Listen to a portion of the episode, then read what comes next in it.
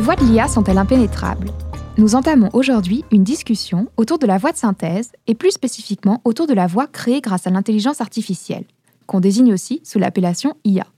Ce qui nous intéresse, ce sont les applications concrètes de ces technologies et leurs enjeux pour notre société. Mais pourquoi la voix, humaine comme synthétique, est-elle si importante pour nous? Guillaume Chicoine d'Ivado a son petit avis sur la question. On l'écoute. La voix, comme le visage, est un élément très personnel de notre identité et de notre humanité. La voix est un outil de communication, mais aussi pour les humains un biomarqueur et une connexion très directe et ancienne avec notre cerveau. Intégrer ce genre d'éléments à des systèmes artificiels amplifie la tendance que nous avons déjà à humaniser nos relations avec notre environnement, comme des enfants qui parlent à leur toutou ou des adultes à leur voiture. La voix, naturelle ou artificielle, est courante, mais loin d'être banale. L'explorer par la recherche, la technologie ou l'art est aussi une exploration de nos relations avec le monde qui nous entoure. Pour approfondir cette réflexion, nous avons décidé de donner la parole à trois invités spécialistes de la voix. Avec Pascal Belin, professeur-chercheur en neurosciences à l'Université Aix-Marseille, nous nous demanderons quelles informations sont transmises par la voix, si l'on peut maquiller sa voix, et si la voix est un élément important des échanges entre les hommes et les machines. Avec Alexandre de Brébisson, cofondateur de la start-up Lyrebird à Montréal, nous verrons qu'il est possible de cloner la voix humaine. Nous verrons comment ça marche et à quoi ça sert et s'il y a des dérives possibles. Avec Ash compositeur londonien et créateur des Oxhumans, nous parlerons de comment les artistes s'emparent de la voix de synthèse pour composer de la musique. Comment proposent-ils des voix artificielles convaincantes et évocatrices? Et si ces voix sont un moyen de contourner le star system? Un programme haute en tonalité. Je suis Oriane Morier, bienvenue sur Humanitech. Humanitech est un podcast conçu, créé et produit par Oriane Morier avec le soutien d'Ivado, d'Obvia et des fonds de recherche du Québec. Il vise à démystifier l'usage des nouvelles technologies, comme l'intelligence artificielle et la réalité virtuelle par exemple, en donnant la parole à un chercheur, à un entrepreneur et à un artiste utilisant ces technologies. Ivado est une initiative de l'Université de Montréal, de HEC Montréal et de Polytechnique Montréal, et développe une expertise de pointe dans les différents domaines de l'intelligence numérique, dont la science des données, l'intelligence artificielle et la recherche opérationnelle. J'aimerais vous présenter un peu plus les valeurs d'Ivado avec Guillaume Chicoine. Chez Ivado, l'intelligence numérique est au cœur de notre mission. Nous sommes un organisme universitaire basé à Montréal, pôle internationalement reconnu en la matière. Nous travaillons avec des actrices et acteurs des mondes industriels, académiques et institutionnels. Ensemble, nous faisons avancer la recherche, nous formons les talents de demain et nous favorisons l'adoption de l'intelligence numérique au sein des organisations. Fermement ancrés dans le monde universitaire, nous sommes convaincus de l'importance de partager cette aventure avec vous. C'est pourquoi nous sommes heureux de soutenir Humanitech et de vous faire découvrir de nouvelles facettes de l'intelligence numérique à chaque épisode. Commençons donc tout de suite notre discussion par une réflexion sur l'effet de la voix sur le cerveau humain avec Pascal Belin. Bonjour Pascal. Bonjour Oriane. Pour vous présenter, en quelques mots, vous êtes professeur-chercheur en neurosciences et vous travaillez à l'Institut Latimone de l'Université Aix-Marseille en France. Vous dirigez aussi le laboratoire Banco, où vous vous intéressez à l'organisation fonctionnelle du traitement de l'information vocale dans le cerveau humain. Parlez-moi de votre laboratoire. Qu'est-ce que vous y faites exactement? On y conduit essentiellement des recherches sur le cerveau de gens normaux euh, et avec les moyens d'imagerie cérébrale qui sont euh, disponibles des techniques non invasives comme l'électroencéphalographie ou l'IRM fonctionnel on mesure l'activité cérébrale pendant différentes tâches de perception de la voix. On se pose la question de savoir comment le cerveau euh, extrait et, élabore l'information qui est contenue dans la voix, les, grandes différentes sources d'informations contenues dans la voix. Et quelles sont ces différentes sources d'informations dont vous parlez? Quelles sont les méthodes que vous appliquez pour les déterminer? Alors évidemment, la première grande catégorie d'informations qu'on trouve dans la voix est c'est la parole, l'information linguistique, qui fait de, nous humains une espèce un peu à part euh, dans le règne animal. Mais il y a également d'autres types d'informations, comme l'information sur l'état affectif de la personne. On est tout à fait capable, quand on entend quelqu'un, de savoir s'il est content, pas content, euh, s'il a peur. Ou... Et puis y a l'information d'identité, l'information sur euh, bah, les caractéristiques physiques de la personne. Quand on entend une voix, on est vraiment très très bon, on est des experts vocaux, hein. on est capable de, de, percevoir beaucoup beaucoup de choses sur la personne elle-même, sur ben, son sexe en premier lieu, sur son âge approximatif, sa taille, son poids approximatif, même des informations sur euh, les cycles hormonaux, euh, et puis des informations plus subtiles sur les impressions de personnalité, euh, qui ensuite vont jouer un rôle déterminant dans notre manière d'interagir avec ces personnes. Donc on a tous ces différents types d'informations qui sont traités en parallèle dans le cerveau. Et euh, nous, ce qu'on essaie de faire avec euh, l'électroencéphalographie, avec les techniques d'imagerie cérébrale, avec des expériences qui utilisent des techniques comme le morphing de voix, qui permettent de créer des, des séries de stimuli vocaux dont on contrôle parfaitement les caractéristiques, ben, on pose des questions pour comprendre comment justement notre cerveau extrait toutes ces informations. Donc si j'ai bien compris, vos équipes de recherche conduisent des études aussi bien sur des sujets humains que sur des primates. Je me demandais à quoi ça sert. Est-ce qu'il y a une différence entre l'homme et le singe du point de vue de la voix? Alors c'est justement une des grandes questions qui nous intéresse. Il y a bien sûr une différence en ce qui concerne la parole. Nous sommes les seuls, nous sommes la seule espèce à utiliser la voix pour transporter ce contenu abstrait que sont les mots et l'information linguistique. Mais en ce qui concerne l'extraction des caractéristiques physiques, le fait d'être capable de reconnaître un individu à sa voix. en ce qui concerne la capacité d'extraction de l'émotion, euh, ce sont des capacités que nous partageons avec énormément d'autres espèces. Et récemment, nous sommes euh, rentrés dans un programme de recherche comparatif où nous examinons avec les mêmes méthodes que nous utilisons chez l'humain, les méthodes non invasives, nous examinons comment d'autres primates comme le macaque ou le marmouset, le wistiti, comment est-ce que eux ils perçoivent la voix et comment est-ce que leur cerveau perçoit la voix? Et notre hypothèse, c'est qu'il y a une continuité dans l'évolution des primates. C'est-à-dire que l'humain n'est pas juste complètement à part dans sa manière euh, d'extraire l'information de la voix et en particulier la parole, mais que l'humain est finalement arrivé après euh, de nombreuses, des millions d'années d'évolution, euh, dont on peut retracer les dernières étapes justement en étudiant les, autres primates.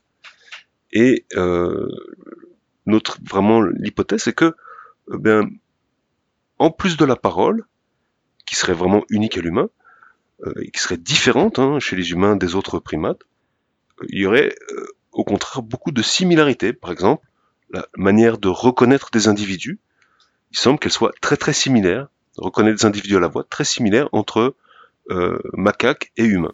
Pour expliquer clairement la façon dont la voix est perçue par l'homme, vous avez développé un paradigme. Quel est ce paradigme et en quoi celui-ci est pertinent pour parler de la voix? Comment est-ce que vous en servez? On pourrait considérer euh, la voix comme un visage auditif. Donc c'est vraiment ce paradigme du visage auditif, euh, puisqu'en fait, dans une voix, on trouve exactement les mêmes types d'informations que dans un visage. Encore une fois, parole, mais aussi identité, émotion, personnalité. Or, il se trouve que la recherche sur les bases cérébrales de la perception des visages est bien plus avancée que dans celle de la voix. Et donc, ça nous offre euh, finalement euh, toute, cette recherche qui a déjà été effectuée, toutes ces hypothèses qui ont déjà été testées, toutes ces méthodes qui ont été mises au point, ça nous offre un guide théorique, méthodologique très riche pour poser les questions, cette fois-ci, dans le domaine auditif et les transposer un petit peu du domaine des visages euh, dans le domaine de la voix. Et c'est vrai que c'est une approche qu'on a utilisée depuis une bonne vingtaine d'années et qui s'avère très fructueuse et surtout qui s'avère montrer un parallèle très fort dans l'organisation cérébrale de la perception du visage et des voix.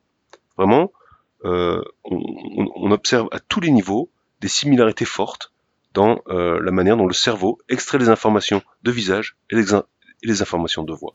D'accord. Et pour poursuivre la métaphore du visage vocal, vous parlez de maquillage vocal qui réfère à la manière dont on modifie sa voix pour la rendre aimable, agréable, attractive. Sur quel mécanisme ça repose et en quoi ça consiste exactement?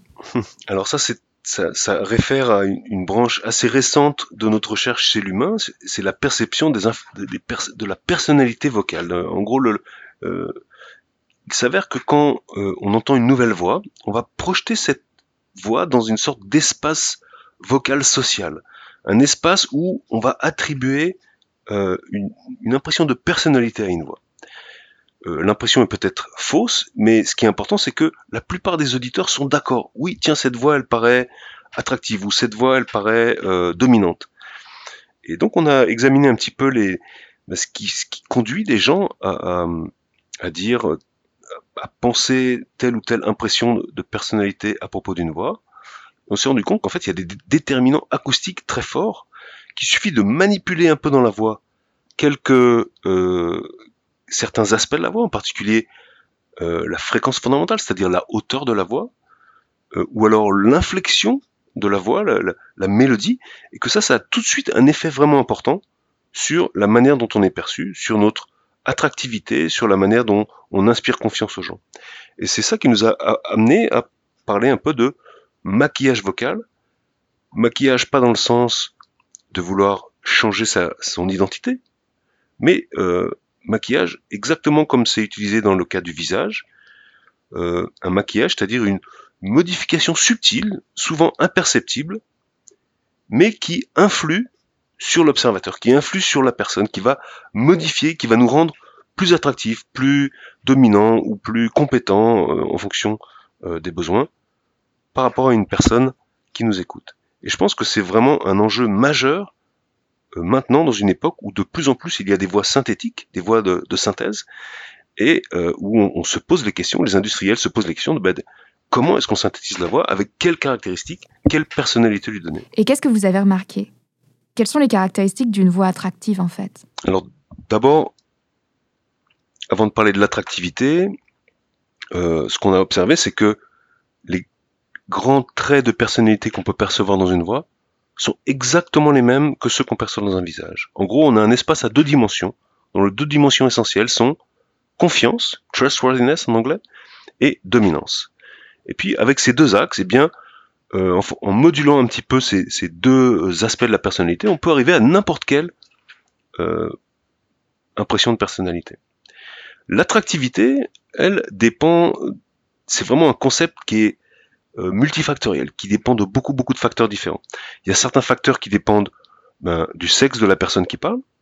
Euh, selon qu'on est masculin ou féminin, on va induire chez l'autre sexe euh, des impressions de personnalité, d'attractivité différentes. Par exemple, les, les, auditeurs féminins hétérosexuels préfèrent des voix masculines avec une, fréquence fondamentale plus grave, une, voix plus grave. C'est vraiment quelque chose qui est très très apprécié et qui contribue à l'attractivité. C'est l'aspect sexuel de l'attractivité. Mais il y a aussi des aspects plus généraux qui sont identiques à travers les sexes, comme le fait d'avoir une voix qui sonne proche de la moyenne. C'est un peu contre-intuitif, mais il se trouve que d'avoir une voix trop atypique, eh ben ça va nuire à l'attractivité. Au contraire, avoir une voix qui ressemble un petit peu à la voix moyenne, à la voix de tout le monde, eh bien c'est quelque chose qui va contribuer très fortement à notre attractivité. Mais est-ce qu'il n'y a pas un problème éthique dans le fait de maquiller sa voix ou de créer des voix de synthèse attractives? Alors effectivement, on parle de, manipulation, euh, on parle vraiment de d'exagérer certains traits, peut-être sans que l'auditeur s'en rende compte, pour manipuler, pour modifier un peu son impression de personnalité. Donc ça peut, ça peut effectivement paraître de la manipulation. Mais quand on, on y réfléchit, c'est ce que tout le monde fait avec son visage, avec le maquillage du visage, le rouge à lèvres, le fond de teint, euh, le mascara. Depuis des milliers d'années, on utilise, on exploite ces, particularités du système visuel ou du système auditif, hein, dans notre cas, mais pour euh, ben, améliorer notre impression, euh, l'impression qu'on donne aux autres. Donc, je vois pas finalement pourquoi euh, le maquillage vocal serait plus gênant que le maquillage facial. De plus en plus, avec la maîtrise de la voix de synthèse, les objets connectés ont leur propre voix. Je pense à Siri, à Google Home, à Alexa.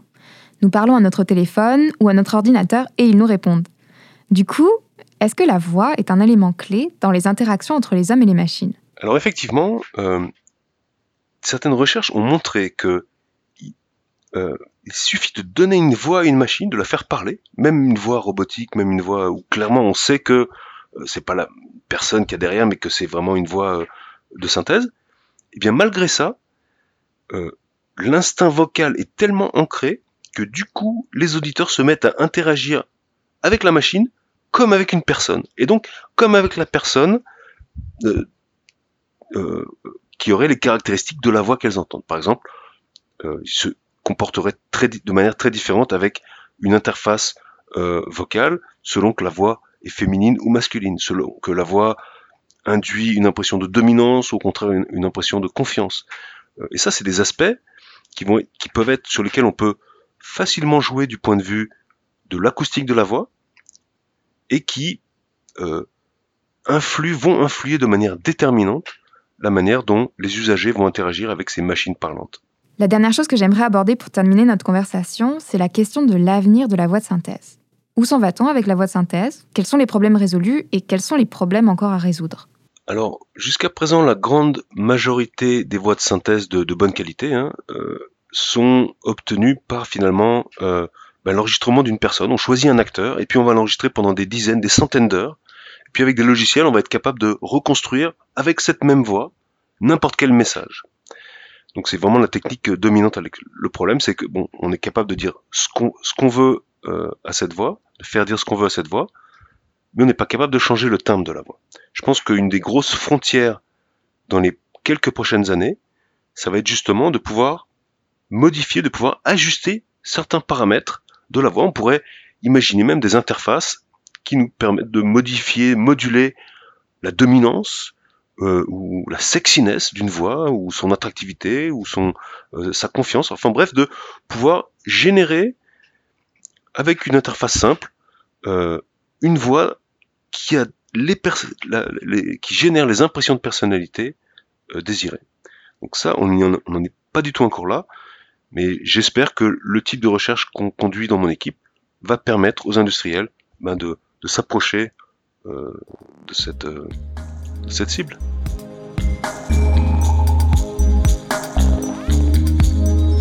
Merci beaucoup Pascal pour votre expertise en neurosciences. Vous nous avez éclairé sur la manière dont le cerveau extrait et analyse les informations contenues dans la voix, ce qui nous permet de mieux comprendre comment peuvent être créées des voix attractives grâce à l'IA. Pour la suite de notre épisode, nous allons donc maintenant nous tourner du côté de la technologie en parlant de clonage de voix avec Alexandre de Brébisson. Mais avant cela, j'aimerais vous présenter un peu plus les valeurs des fonds de recherche du Québec. Les fonds de recherche du Québec ont pour mission d'assurer le développement stratégique et cohérent de la recherche québécoise et de la soutenir financièrement, d'appuyer la formation des chercheuses et des chercheurs, d'établir les partenariats nécessaires à la réalisation de leur mission et de promouvoir et soutenir la mobilisation des connaissances. Rémi Quirion, scientifique en chef du Québec, voudrait dire quelques mots. On l'écoute. Bonjour, mon nom est Rémi Quirion. Je suis le scientifique en chef du Québec et président des trois conseils d'administration des fonds de recherche du Québec. Le Québec, tant sur le plan de la recherche, de l'entrepreneuriat et de la culture, est un des leaders mondiaux en intelligence artificielle. Il nous semble nécessaire que son développement s'accompagne d'une réflexion sur ces enjeux sociétaux et éthiques. C'est donc avec enthousiasme que nous soutenons la réalisation du balado Humanitech. Bonne écoute. Nous poursuivons donc notre investigation sur la voix de synthèse avec Alexandre de Brébisson, cofondateur de la start-up montréalaise Lyrebird. Bienvenue Alexandre. Merci Oriane. Si je résume bien votre parcours, vous êtes chercheur en sciences des données et en machine learning au MILA, à Montréal, sous la supervision de Pascal Vincent et de Yoshua Benjo. Mais vous êtes aussi entrepreneur. Vous avez créé un logiciel utilisant l'intelligence artificielle pour cloner la voix humaine, et à cette occasion, vous avez cofondé une start-up, Lyrebird. Parlez-moi de Lyrebird. Qui êtes-vous et que faites-vous exactement? Alors, Lyrebird, c'est une euh, petite entreprise que j'ai cofondée en 2017 avec deux autres amis et étudiants au doctorat. C'est une entreprise qui est vraiment bâtie autour d'une technologie que nous avons inventée. Et cette technologie, c'est une technologie de clonage de voix qui permet de créer une voix artificielle d'une personne à partir de quelques minutes d'enregistrement audio. D'accord. Et dernièrement, Lyrebird s'est associé à Descript, si je ne me trompe pas. Qu'est-ce que Descript et comment ça marche? Oui, alors ça fait, euh, ça fait bientôt un an en fait, que nous avons fusionné avec cette entreprise euh, Descript. Hein. Euh, Descript, c'est une entreprise aussi fondée en 2017 par Andrew Mason, qui est l'ancien fondateur de l'entreprise Groupon. Et c'est une entreprise qui développe un, logiciel qui veut en fait révolutionner la façon dont on, édite, dont on du contenu audio et du contenu vidéo. Donc l'idée, c'est que euh, avec ce logiciel, euh, l'utilisateur peut euh, éditer son contenu audio ou vidéo pas directement dans l'audio et la vidéo, mais dans le transcript. Donc plutôt que de retirer peut-être des, mots dans le fichier audio directement à partir eh bien, euh, de l'audio lui-même, eh bien l'utilisateur peut éditer à partir du transcript. Il pourra par exemple retirer des mots dans le transcript et automatiquement dans le fichier audio, les mots seront retirés. Donc c'est ce que fait Descript et on les a rencontrés euh, l'an dernier parce qu'ils nous ont contactés pour devenir en fait clients de Lyrebird. Ils, avaient des besoins de, de voix artificielle et euh, au fur et à mesure que nous collaborions, on s'est rendu compte qu'on était très alignés en fait euh, sur notre vision et, et que nos, deux équipes se complétaient très bien. On avait à Montréal une équipe très technique, chez Lyrebird, euh, de chercheurs en intelligence artificielle, et chez Descript, plus des gens euh, produits qui développaient un logiciel. Et euh, c'est pour ça qu'on a pris la décision de, fusionner en, juillet 2019. Dès son lancement, votre logiciel a suscité un vif intérêt de la part de la communauté technologique. Toutes sortes d'entreprises se sont intéressées à votre solution, et notamment à ses applications en santé, dans le divertissement, en robotique. Quelles sont les applications concrètes du clonage de voix? Alors c'est une question intéressante parce que quand on s'est lancé avec le clonage de voix, on ne répondait pas à un besoin précis euh, d'une industrie ou de, gens en particulier. On a vraiment inventé cette technologie-là, on l'a révélée d'une certaine manière au, monde et un certain nombre de, personnes, d'acteurs, nous ont contactés avec des cas d'utilisation.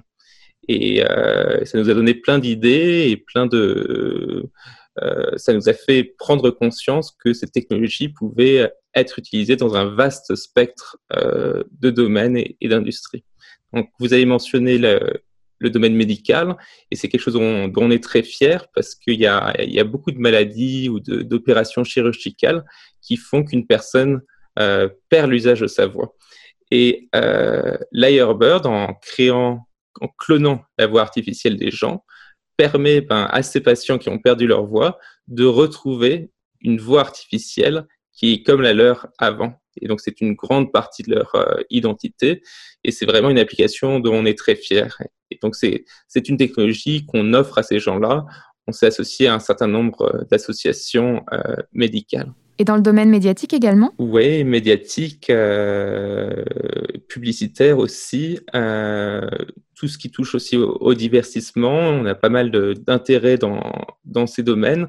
Euh, on peut penser à des, des campagnes publicitaires qui, euh, où, où, une voix euh, d'une célébrité peut être clonée, euh, ou bien euh, la voix d'une personne décédée peut être euh, ressuscitée. Euh, dans le divertissement, dans les jeux vidéo, le cinéma, euh, il y a pas mal de cas d'utilisation de créer une sorte d'avatar du joueur, par exemple dans les jeux vidéo, et euh, permettre ben, d'interagir avec des, joueurs dans le jeu vidéo sans que la personne soit, connectée.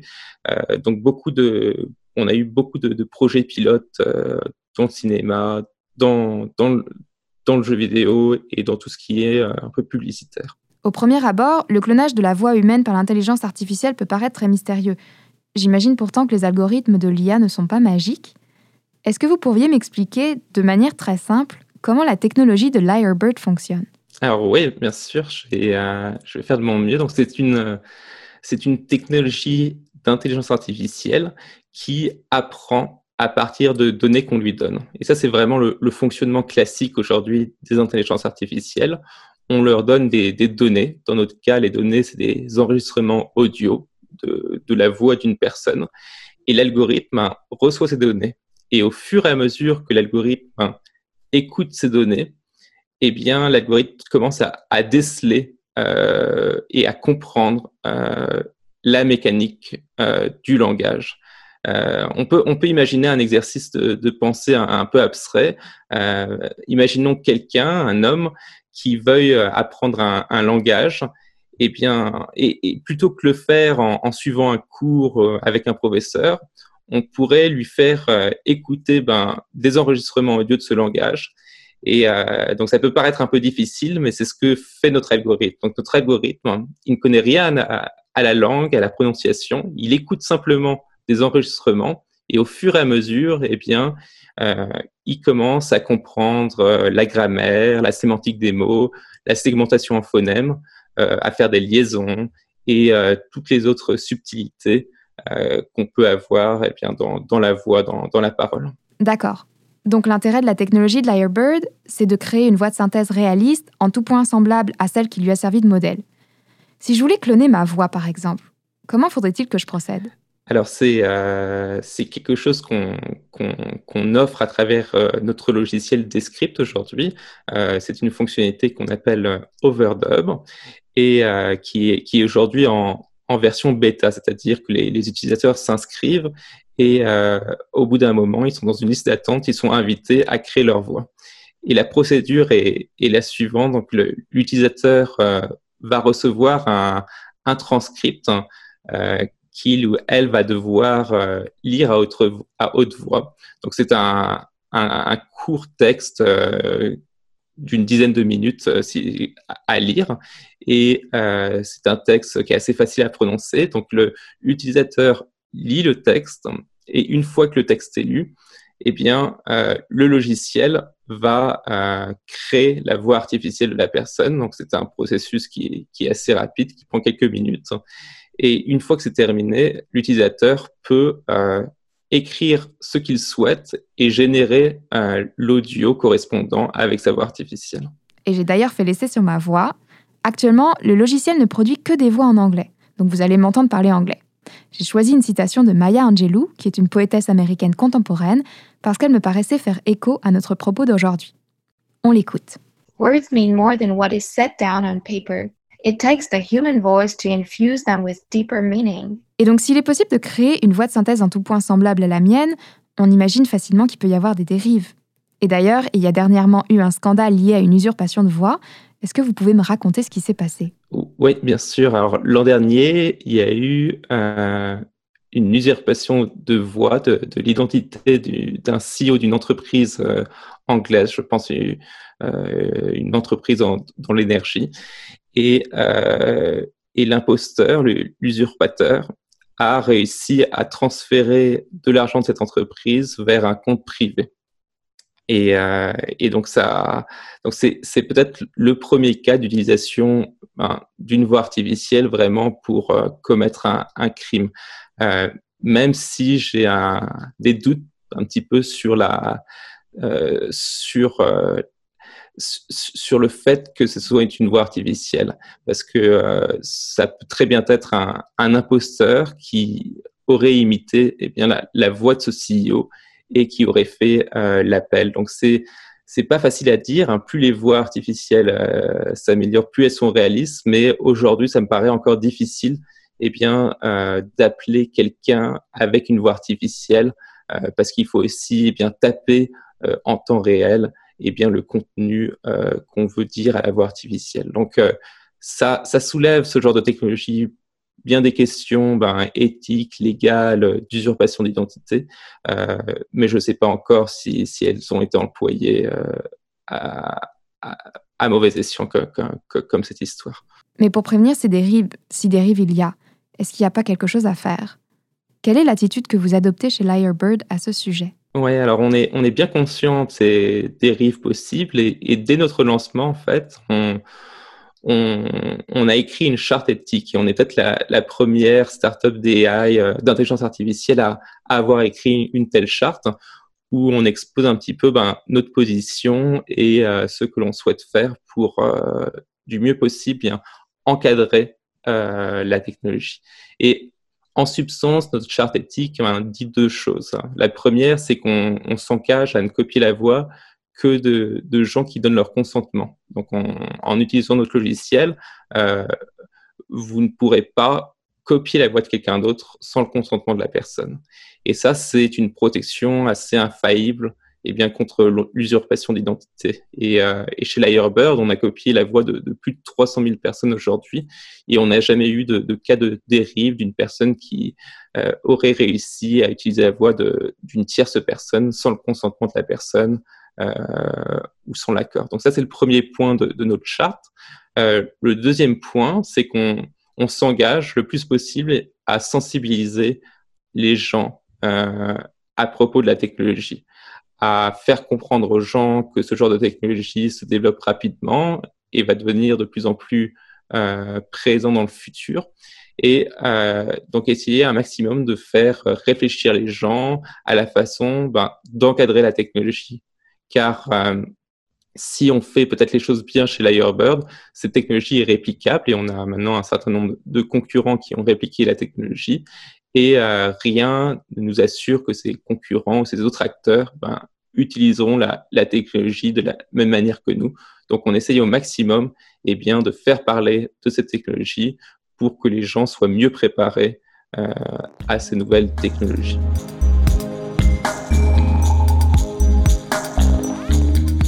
Un grand merci Alexandre pour vos explications sur la voix de synthèse.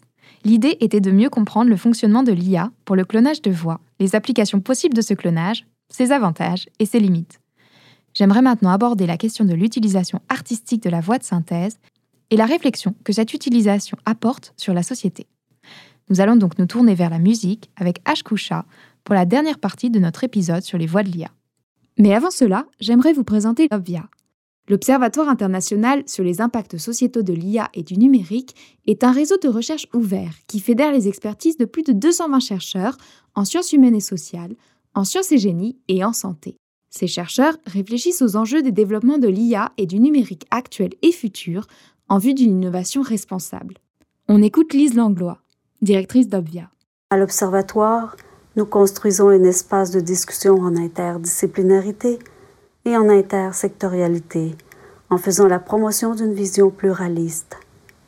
Notre raison d'être est de contribuer au domaine du numérique et de l'intelligence artificielle par l'innovation responsable.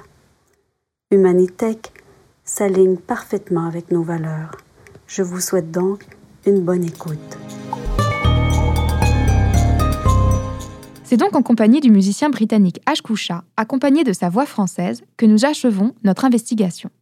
Bonjour Ash. Hi Oriane. Bonjour Oriane. Vous êtes un artiste multidisciplinaire d'origine iranienne, mais vous êtes désormais installé à Londres. Vous êtes surtout connu dans le milieu de la musique électronique. On dit d'ailleurs de vous que vous êtes innovateur, futuriste, visionnaire. Vous utilisez les nouvelles technologies, l'intelligence artificielle et la réalité virtuelle notamment, pour composer de la musique. Est-ce que vous pouvez revenir sur votre pratique de la musique 4.0 Quel type de musicien êtes-vous? Um, En général, uh, je considère que ce que je fais est de la création numérique uh, ou de l'art numérique, uh, mais je suis en fait un musicien électronique. J'ai commencé en composition de musique classique et en général, j'ai étudié différents types de composition. Mais en fait, la musique électronique, c'est ce que je fais. D'accord. Et dans le cadre de votre création musicale, vous avez créé une start-up mêlant art et intelligence artificielle, Oxhuman.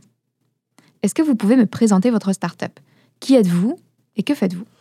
Um, Avant de démarrer Oxhuman, uh, je travaillais dans le son uh, spatialisé et la spatialisation de la musique uh, pour des espaces virtuels. J'ai travaillé avec différentes équipes sur des performances um, virtuelles, des concerts en réalité uh, virtuelle, la réalité mixte, des expériences uh, multisensorielles. Uh, Ça a formé la base pour Oxhuman comme compagnie, comme studio, um, Uh, à partir du développement de parties virtuelles de la musique, uh, c'est-à-dire représentées dans des environnements virtuels et finalement par des personnes virtuelles. Pendant longtemps, au moins 10 à 12 ans, um, j'ai travaillé à l'automatisation de différentes parties de la production um, musicale. Et ça m'a conduit à faire de la recherche sur les voix, uh, particulièrement l'automatisation de voix et la création de nouvelles voix virtuelles non basées sur des humains directement. En combinant cela avec la réalité virtuelle et l'idée de caractéristiques non humaines, les interactions humaines versus les interactions des machines et les émotions de machines. Ça a conduit à la création de ce que j'appelle des auxiliaires d'humains, des musiciens et des performeurs qui sont contrôlés par des humains, par un collectif d'humains, derrière ces personnages qui performent de la musique et génèrent de la musique. Donc vous parlez de Oxhumans, mais qu'est-ce que c'est exactement qu'un Oxhumans Avec l'évolution de l'intelligence artificielle en créativité, je pense uh, que le projet uh, Oxhuman a démarré uh, autour de la génération d'art sous la forme d'audio et de visuel. Donc, un auxiliaire d'humain, en principe, est un élément de soutien, une entité de soutien pour notre travail de création, du travail de création de l'homme. Donc, si vous voulez, c'est un système qui nous permet d'imaginer très rapidement, qui traite beaucoup d'informations, il nous donne beaucoup de résultats parmi lesquels on peut choisir, et donc on peut accélérer notre créativité grâce à lui. Donc, un auxiliaire d'humain est cette entité, c'est cette entité de soutien supplémentaire et ça peut aller au-delà de l'art et de la créativité, je pense. De nombreuses définitions existent dans différents secteurs de cette recherche qui sont les médias de synthèse, la réalité de synthèse. Il y a différents noms pour les êtres virtuels, les influenceurs virtuels. Donc, Oxhuman fait partie de ce tableau plus large des médias et des réalités de synthèse. Corrigez-moi si je me trompe, mais je crois que Yona est le premier Oxhuman de sa génération. Est-ce que vous pouvez me présenter Yona? Qui est-elle en principe? Yeah, um, Yona is um, Yona started as a voice. Yona est d'abord une voix. Was, uh, a musical element, uh, Yona était uh, un élément musical au début qui est apparue dans un de mes albums. Uh, uh, Elle était supposée développer une personnalité uh, et est finalement devenue un laboratoire pour de nombreuses expériences en technologie, en son et en visuel. Donc, Yona est le premier Oxhuman mais c'est aussi une combinaison de différentes méthodes et technologies qui sont testées pour parvenir à une définition finale d'Oxhuman dans le futur. Et Yona a un ensemble de personnalités dédiées à l'aspect fictionnel de sa présence. Donc, si je comprends bien, les Oxhumans sont créés grâce aux algorithmes de l'IA et il y a un travail de design pour leur donner de la personnalité. Est-ce que vous pouvez expliquer concrètement comment vous avez créé Yona?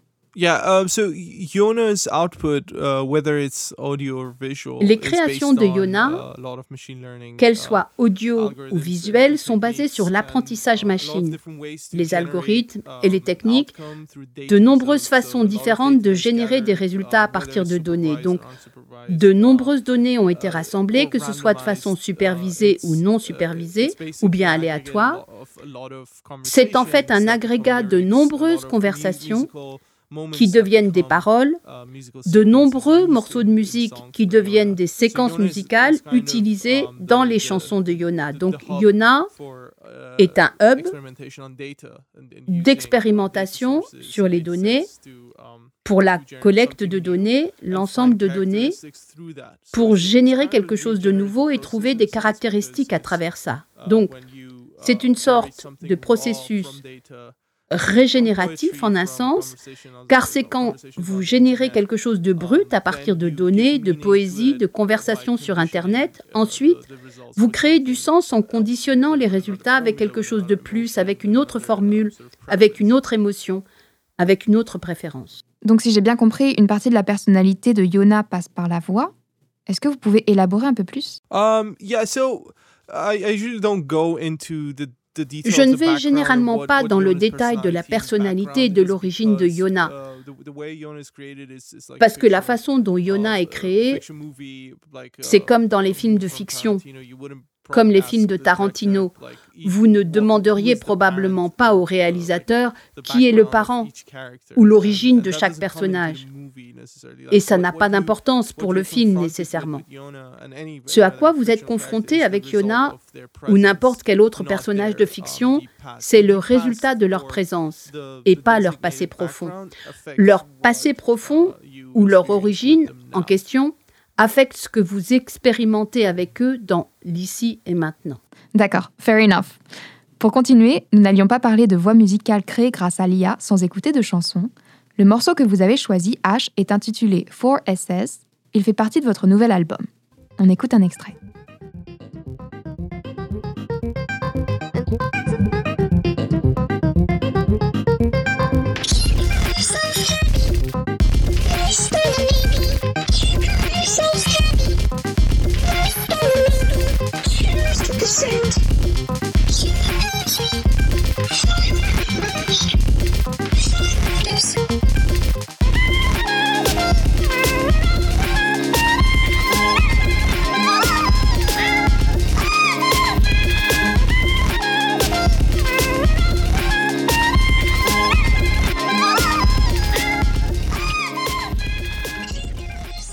Ma question est donc la suivante.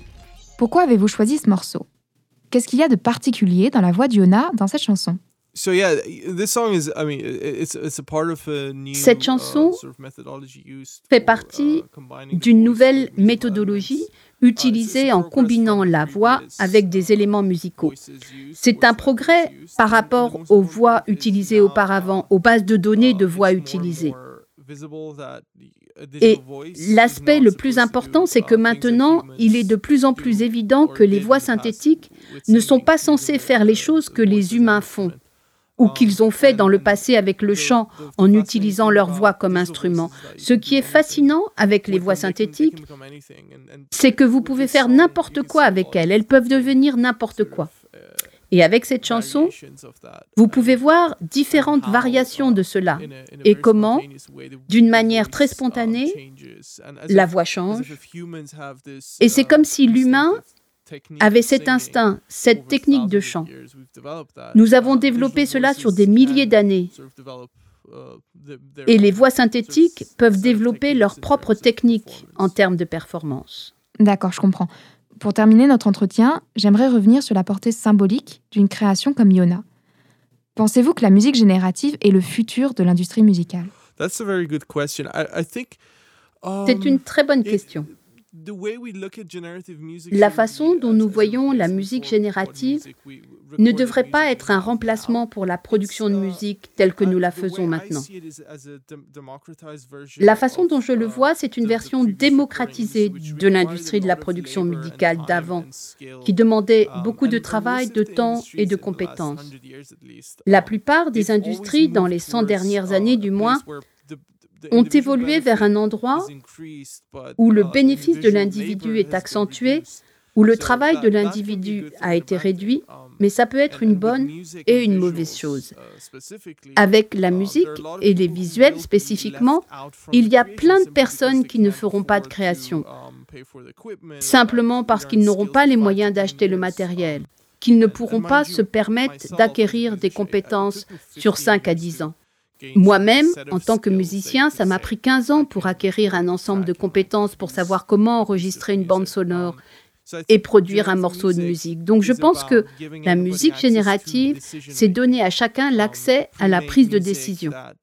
Ce sont des musiques pré-créées dont vous devrez décider quel message, quelle histoire elles raconteront dans le futur.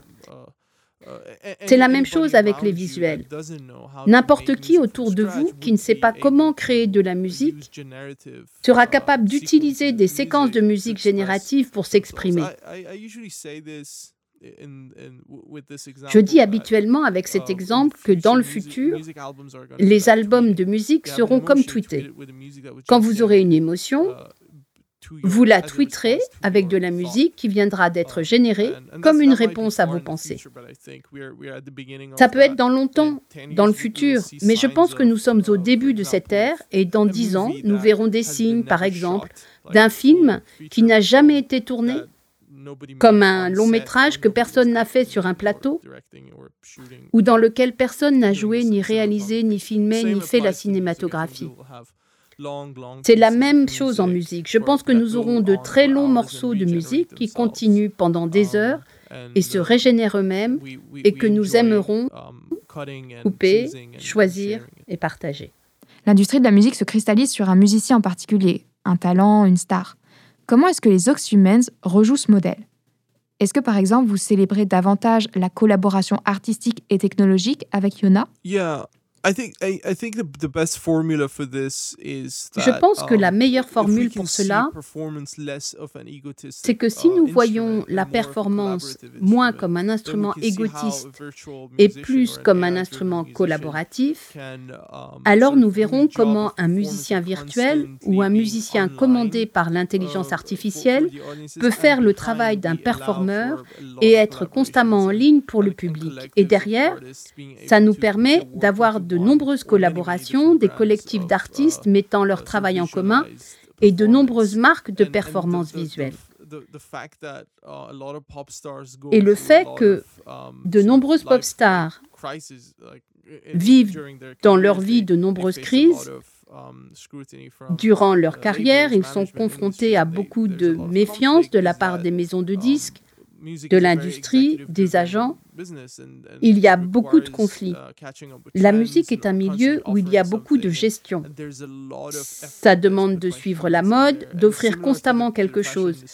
Il y a beaucoup d'efforts qui est mis par les humains là-dedans. C'est similaire à l'industrie de la mode où les mannequins deviennent en fait des cintres à vêtements.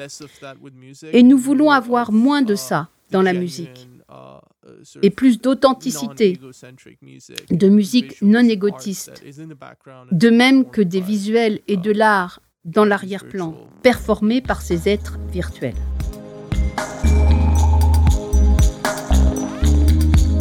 Merci encore H pour cette plongée dans la musique générative.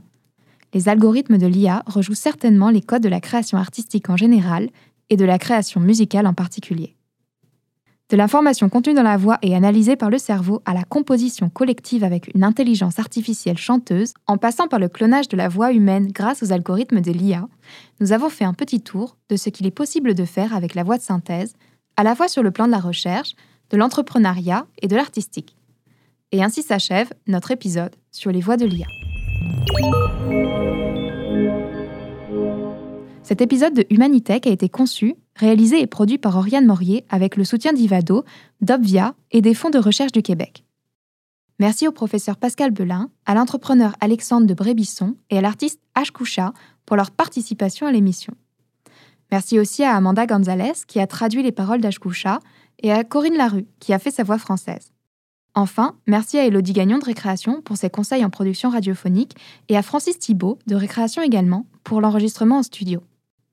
À très bientôt pour un nouvel épisode de Humanitech où nous interrogerons les enjeux des nouvelles technologies. Parce qu'au fond, pourquoi répondre aux questions quand on peut questionner les réponses?